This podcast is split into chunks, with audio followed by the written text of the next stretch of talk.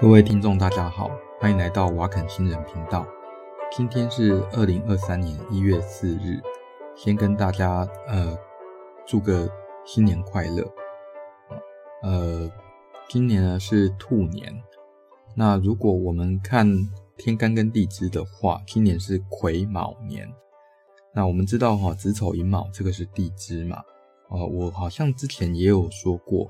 在第二季的第九集，就是水逆跟犯太岁那一集，那也有讲过哈。所谓的地支，事实上是中国在两千多年前，应该是快三千年前，那使用木星纪年，那产生的一个结果，所以生肖也是啦。那今年是癸卯年，兔年。那兔年的话，基本上。在越南的话，他们是猫年哦，因为可能根据一个不是很可靠的说法，是说哦，呃，他们因为卯年，那可能发音念起来像猫吧，那所以他们的那个任何的兔年，那都把它当成是猫年，所以在越南的生肖里面是没有兔子的，那是把兔子用猫来代替这样子，因为刚好。我家来了一只不速之客哦，就是猫，所以我从另外一个角度来简单分析一下养猫的一些算是好处吗？哦，虽然我觉得这件事情哦非常的不可靠，可是呢，我女儿觉得这件事非常的可靠，所以我还是简单来说明一下好了啦。呃，我们都知道说哦，呃，养猫啦，养狗啦。那有对于过敏体质的人来说非常的不好。首先呢，我们要先说明一下什么叫做过敏体质。所谓的过敏啊，就是说你的免疫系统把你本来不应该对付的这些东西哦，外来物，那把它当成敌人在攻击。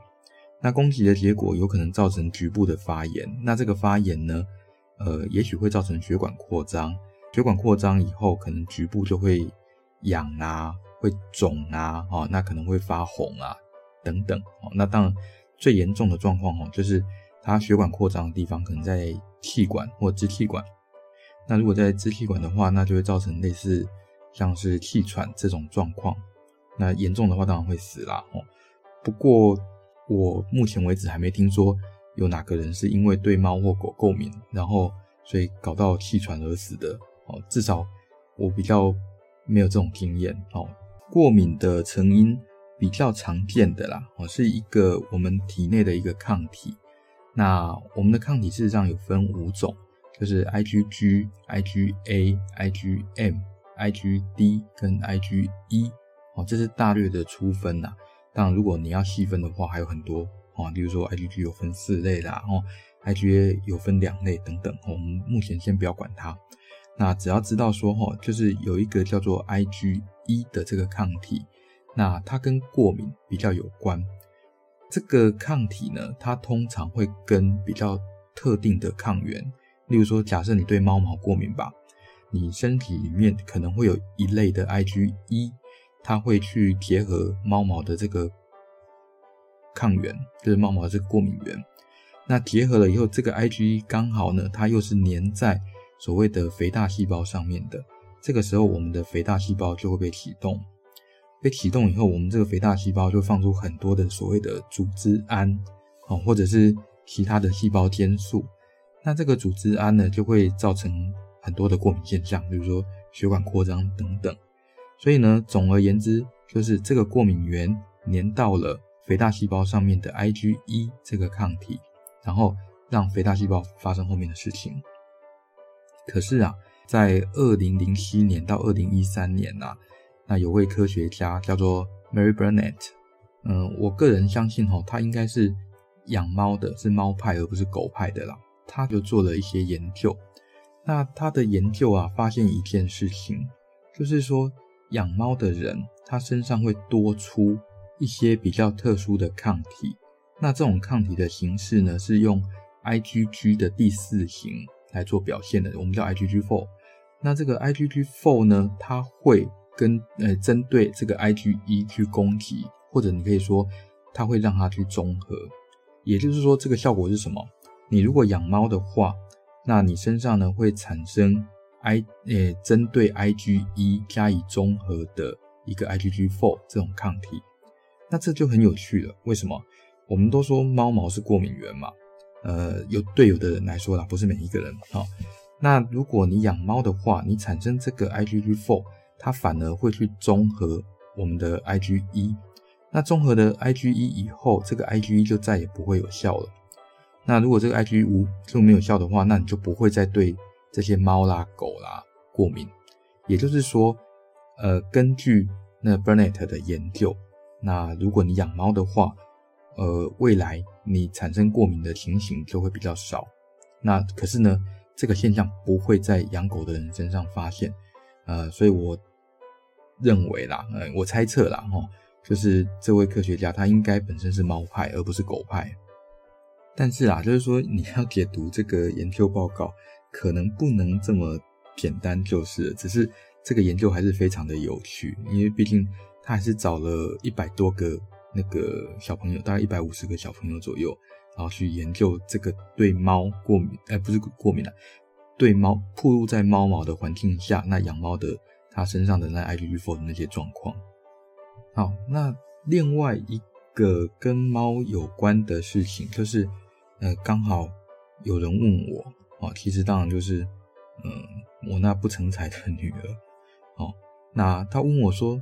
那猫跟石虎能不能交配？这就扯到另外一个问题啦，就是，呃，什么叫做物种？那物种的定义到什么？到底是什么样的状况？当我们知道说，哈，最早期啊，在呃，我们不知道什么叫基因的时候，那对物种的定义事实上是用形态学，但是用形态学有一个很大很大的缺点，就是相同的，我们现在知道相同的物种，它有可能哦。光是公的跟母的，那就有可能有非常巨大的形态学上的差异。比如说，我们都知道公的孔雀跟母的孔雀，它长的形状就差非常非常非常的多。或者啦，是说，呃，大狗跟小狗哦，你说马尔济斯犬啊，跟拉布拉多犬啊，那这两个哦，光体型上就差非常非常非常的多。所以你会说，这算不算是一种呃相同的物种呢？那所以，我们再来就要考虑一件事，它有没有达到所谓的生殖隔离？那我们对生殖隔离的定义是这样子的啦，应该说，目前呐，我们简单的定义是这样，就是两个物种，哎，不是物种，两个生物，那在一起一公一母，那交配之后能不能产产下有生育能力的下一代？那这个当然是一个比较。没有那么 advanced，没有那么先进的一个观念，啊，不过还是很好用。那举个例子来说，狮跟老呃狮子跟老虎，那他们可以交配，那交配了以后，他们可以产下狮虎，但是狮虎呢没有生育能力。或者呢马跟驴，他们可以交配产生骡，那这个骡呢也没有生育能力，所以我们就知道马跟驴，那它不是相同的物种。那可是呢，所谓的生殖隔离，可能也要包括，例如说体态上的隔离。那你说大狗跟小狗能不能交配？其实，在没有人为帮助的状况下，它们很可能没有办法交配。好，那我们回到这边，猫跟石虎可不可以交配产生下一代？答案是可以的。猫跟石虎交配的话，它们产生的下一代，如果是母的，理论上还是可以再生育下一代，跟其他的家猫生育下一代。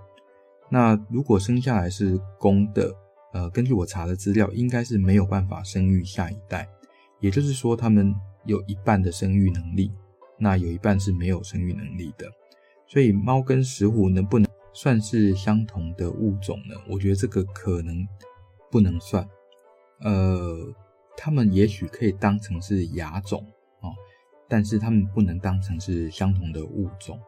但是我们现在呢，对物种还有更复杂一点的定义，例如呢，有所谓的亲缘种，就是说，呃，如果在亲缘的关系树里面，那他们这群呃生物，他们有共同的祖先个体组成，然后跟其他的呃分支的末端的一些个体有很明显的区别的话，那这种我们算是亲缘的物种定义，就是他们因为祖先不同而分开他们的那个血缘这样子。那当然还有什么演化种啊、生态种啊，吼这种物种定义。可是呢，要知道一件事，所谓的物种啊，那这个观念事实上是人为的定义。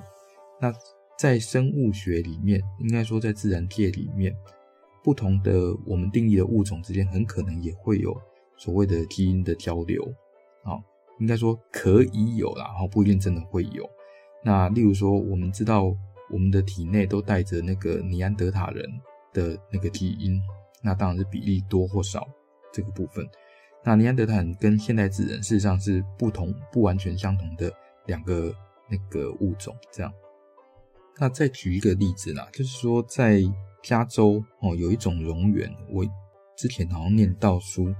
那这种蝾螈的话，基本上会绕着，不是一只哦，是一群诶不同种的蝾螈，它会绕着加州的一个山谷分布。然后呢，我们可以把那个山谷想象成是一个时钟的方向，所以最南边呢就是六点钟方向，最北边呢就是十二点钟方向，那东边的话就是三点钟方向，西边的话就是九点钟方向。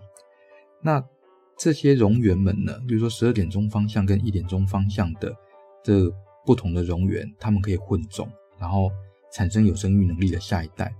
但是十二点钟方向的蠑螈跟六点钟方向的蠑螈，它就没有办法混种，产生有生育能能力的下一代。可是，一点跟两点可以，两点跟三点可以，三点跟四点可以，四点跟五点可以，五点跟六点可以。那请问一下，十二点跟六点之间这两个？蠑螈到底要不要算相同物种呢？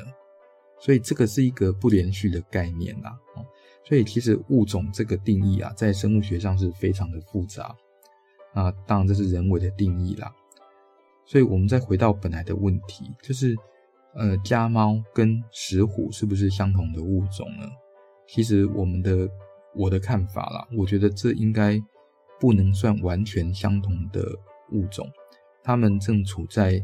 走向生殖隔离的路上，哦，因为如果物种要形成新的物种的话，一个物种要形成新的物种的话，它必须有生殖隔离，不管是呃生态区位造成的生殖隔离呢，呃或者饮食造成的生殖隔离呢，其实啊饮食就是生态区位的一种，那或者是地理上的生殖隔离呢，啊或者是体型上的生殖隔离，像现在的狗，如果大狗跟小狗你放在自然界，人类都不见的话，那基本上它们没有办法交配。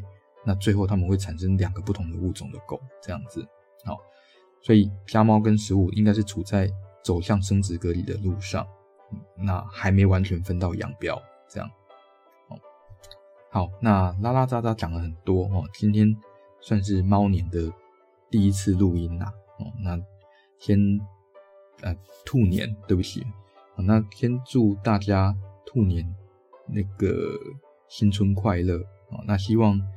那个 COVID-19 的疫情啊，那可以早点结束这样。啊，有人问我说，哦，那个 COVID-19 啊，那个疫苗到底要不要继续打？其实我的看法是这样子啦，如果你是呃得 COVID-19 然后很容易出事的这个族群，例如说老人啊，或者是重病，那或者是说诶重大伤病啊，或者是说你本身就有一些肺病、心脏病等等的，那我会强烈建议还是要打。那尤其春节之后，预期台湾还会有另外一波。